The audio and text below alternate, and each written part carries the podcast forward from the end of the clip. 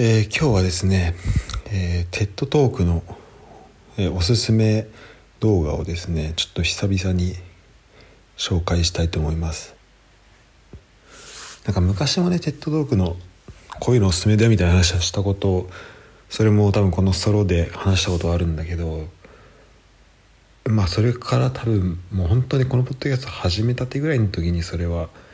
えー、作作ったエピソードなんだよね。だからまあ、そっから時間も経ってるし、まあ、その時にね紹介した気もするんだけどこれはねあの俺の、まあ、テッドトーク俺結構 好きで、まあ、大学生の時とかもすごいもう、まあ、学校行く時とかずっと見てたしあとまあところどころ時々あの自分の好きなやつだったら新しいやつとか見たりとかしてるんだけどこれもしかしたら今一番好きかもしれないし、まあ、今の自分にとってなんか一番こうハマるなっていうものなんで、えー、その話をねしたいと思います。でもタイトルが「ベンジャミン・サンダーの音楽と情熱」まあ、これ、えーえー、と日本語バージョンなんだけどもうね公開されたのが14年前ですね。もう2008年の6月27日ってことで、えー、かなり前なんだけど、えー、これはねまあ あの音楽の話から始まって、まあ、クラシックミュージッククラシックっていうものがもう、まあ、その時2008年で、まあ、今もそんなに状況は変わってないかもしれないけどっていうのがもうかなりもう人気がないと言われている状況でこのままだと音楽あのクラシックってものは死んじゃうんじゃないかみたいなことを、まあ、言う人がいると。でまあそんなスタートなんだよね。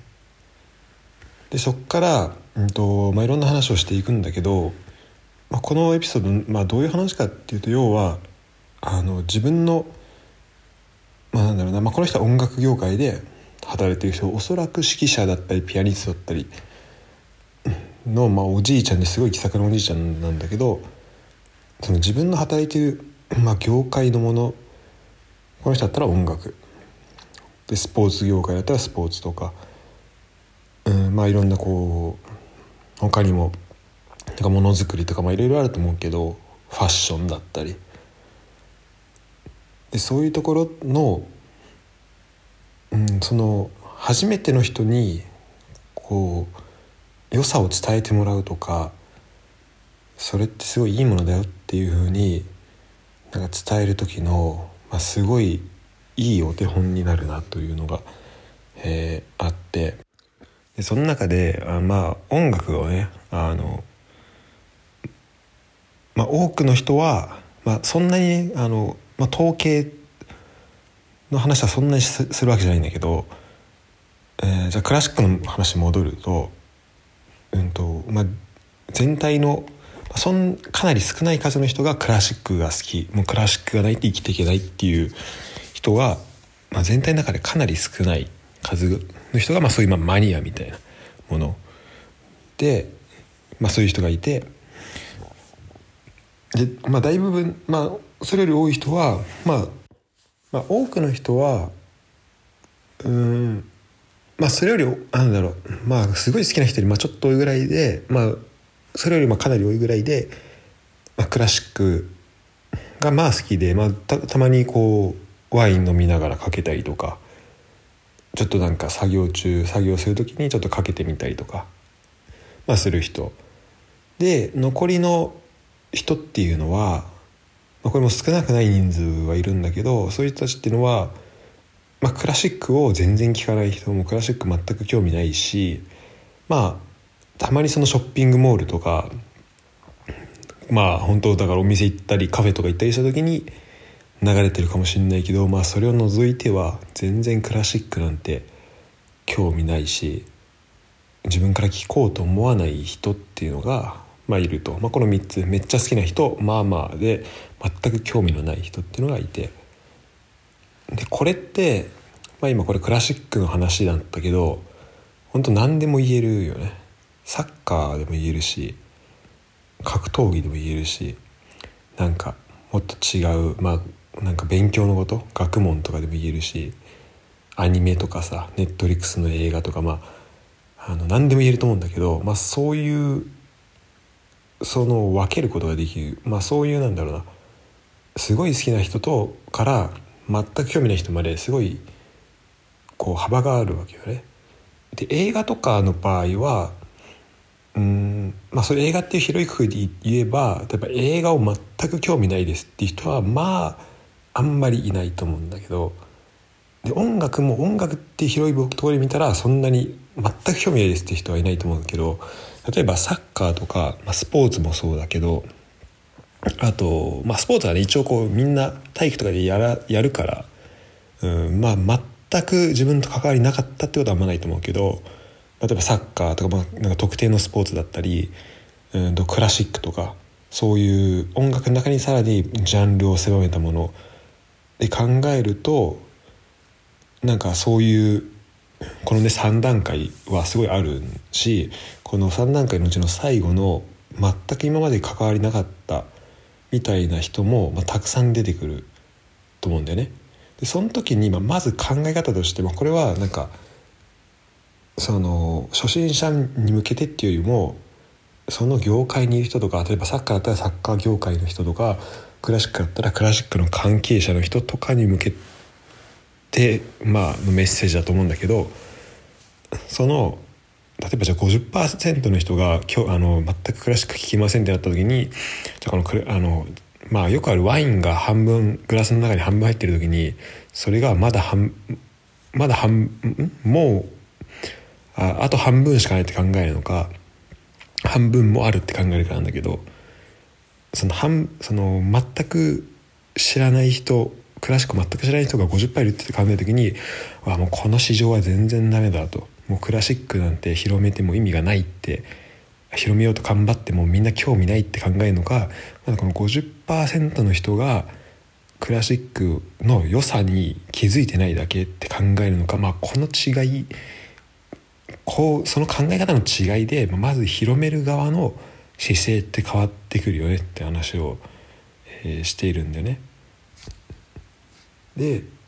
どうやって振る舞うかどうやって喋るかがすごい大事だって言っててで本当この人がまあ実験と称してこう音楽で、ね、こういうあのこういうクラシックはこういう聴き方をしたら楽しく聴けますよっていうのをデモンストレートしてくれて俺はこれはあの全く音楽を大学1年生とかに本当その音楽の理論とか全く知らない時に聞いてあなるほどなと思ったんだけど、まあ、このちょっと詳細はまた次のエピソードで喋るとしてこう今デモンストレーションしてその時もそうだし、まあ、最あのもう最初からねずっとすごいなんだもうすごい自信満々でもうあの、まあ、ジョークも交えてすごい聞いてて気持ちよくなるようなしもうすごいなんだろうななんか愛嬌もあってうんなんかすごいね優しく本当まあいい喋り喋りだしデモンストレーションも実験もそうだしすごい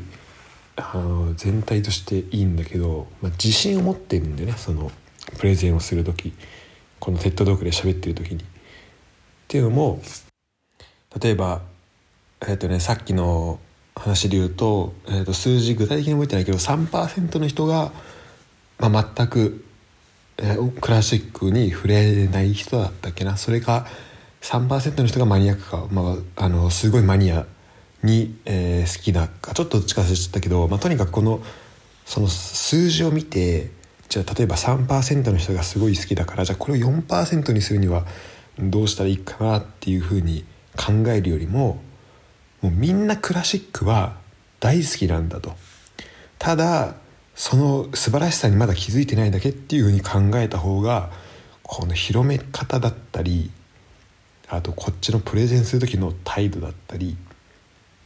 この喋り方だったりで伝えるべきところとかそこも変わるよねって話をしていてああなるほどなっていうふうにね思ったんだよね。みんな何かしらのポイント今自分がこれ聞いてる人は自分がなんか今ハマってるものとか毎日やってることとかそれを思い返し思い浮かべてほしいんだけどそれってなんか最初絶対スタートがあったわけだよねでそのスタートがあってそれが最初はもしかしたら半信半疑でスタートしたかもしれないけどどっかがきっかけとなってまあ続けていったと。でそれは別にそこでの出会いがなかったら別に違うものになった可能性もあってでその違うものをやってたらこの今好きなものは好きじゃないかもしれない。なんかこの選択肢としてもう可能性はいくらでも好きになる可能性っていうのはまああるわけだよね。だからそのなんか出会いの問題で例えばなんか自分は全くうんなんかなんだろうな。じゃあまああの食器何ろくろを回すの陶芸か陶芸全く興味ありませんって思ってるかもしれないけどうんなんかそれは実まあそれ実際やってみたらなんか全然変わってたみたいなことも、うん、あると思うんだよね。うん、しなんかまあ、まあ、自分でやってみるのもそうだしなんかそこまで出会いの問題であってでそれ何よりなんかそのじゃあ伝える人例えば俺だったらサッカーをサッカーサッカーをなんか人に伝える時に、まあ、相手がそんなサッカー好きじゃないなとあの興味ないなっていうふうに分かってたら分かっててもじゃあ無理だなとか、まあ、何言っても分かんないなって思うんじゃなくてじゃあその人がその人のその興味とそのサッカーってところをどうやったらつなげられるんだろうなっていうのをちょっと考えるんでね。だから、うん、そういう意味ではなんか自分がそのサッカーに関係するいろんな学問のことを考えたりあといろんなねその他の娯楽とか他のスポーツとか、うん、他のそうね。まあなんか全く違うもの文化とかと一緒にサッカーをこう並べたり考えたりするってていうのはなんか今この動画を見そのテッドトーク見て思ったのはなんかそういう全くサッカーを知らない人にこのサッカーの良さを伝えるっていう時になんかそういうふうにこう考えが働いているのかもしれないなと、えー、思いました。だからまあね押し付けがましくなっちゃうこともあるかもしれないんだけど、まあ、それは多分押し付けがましくなるってことは多分相手まあうん、まあ、まずはだから自分が好きなものっていうのが本当になんか広める価値があるものっていうことを、まあ、まず信じていてでその良さをちゃんと知っていること。このベンジャミン、えあベンジャミン・ザンダーがベンジャミン・ザンダーさんはもうそれを信じているし、まあ、それをね、まあ、伝えるスキルもすごいあったし。だから、まあ、すごい、まあ、みんなの心がこうなんか揺さぶられるようなテッドトークだったと思うんだけど、まあ、そこまでスキルがないとしてもじゃあうん、まあ、この人の場合はねもう本当そのスキルもあるから、まあ、千何人とか相手に、まあ、講演してるけど、まあ、実際俺らはそうやって講演することはないけどうんなんかまあ1対1で喋ったりとかすることは、まあ、あるわけでその時にじゃあ相手が知らないようなまあ、話題をねすることもあると思うんだよね。うんまあ、この、うんまあ、そうじゃないともう共通した同じ話をずっとしていってってことになるけど、まあ、そういう関係もあるけど、まあ、たまにそこからさ話がちょっとそれて、まあ、自分の好きな話とか、まあ、お互いの好きな話になると思うけどその時に押し付けがましくなる時っていうのは本当自分の言いたいことだけ喋ってってなるとまあそれは押し付けがましくなると思うけどじゃあ相手の興味と自分のその好きなものを、どうやってつながるかみたいなところを、まあ、探っていく、まあ、そこはなんかねこう自分の中で気をつけて喋りたいなっていうふうには、えー、思いました。なんかねこう新しいものを広めるとかなんかまあ自分の好きなものを相手に伝えるってなった時にまあまずなんかそのちゃんとその自分が好きってことをまあ信じるっていうことなんかそれはねすごいあの大事だなとえー、改めて思ったしあ、まあ、今回ねちょっと最近今週、えー、と今に2月の、えー、と最初の金曜日なんだけど、えー、そっからね今ちょっと、まあ、ギターをね、えー、と2月の1日かな1月の31日からあのギターを弾き練習し始めててなんかその音楽すごい楽しいなと思ってきたところで昔聞いたあのもしあのなんか音楽のあのテッドトークまた聞いてみようと思って聞いてみたら、まあ、ちょっと思いのほか良かったので、えー、今回話しました。ということでまたギターの話とかも含めてね、まあ、また話するかもしれないんで、えー、まあその辺はまた後々、えー、追ってどれぐらいできるようになったとかは、えー、進捗を伝えていこうと思います。たまにねあのインスタであのインスタの僕のドイツの方のアカウント一辺豆腐 .jp でしら、えー、見つけられるんですけど、えー、そっちでねたまにあの載せるかもしれないけど、まあ、まだほんと最初の方なんで、えー、全然下手くそなんであのただまあなんかすごい楽しくできてはいますね。はい、ということでこのねベンジャミン・サンダーザンダーのこの動画マジで見てほしいな、うん、ちょっとね良さをね伝えきれなかったんで、まあ、またこの次でちょっとこのベンジャミン・サンダーが喋ったことを含めてなんかこの映画とか物語とかそういうもののなんか楽しみ方みたいなところがなんか改めて分かった気がするからそこの話をしていこうと思います。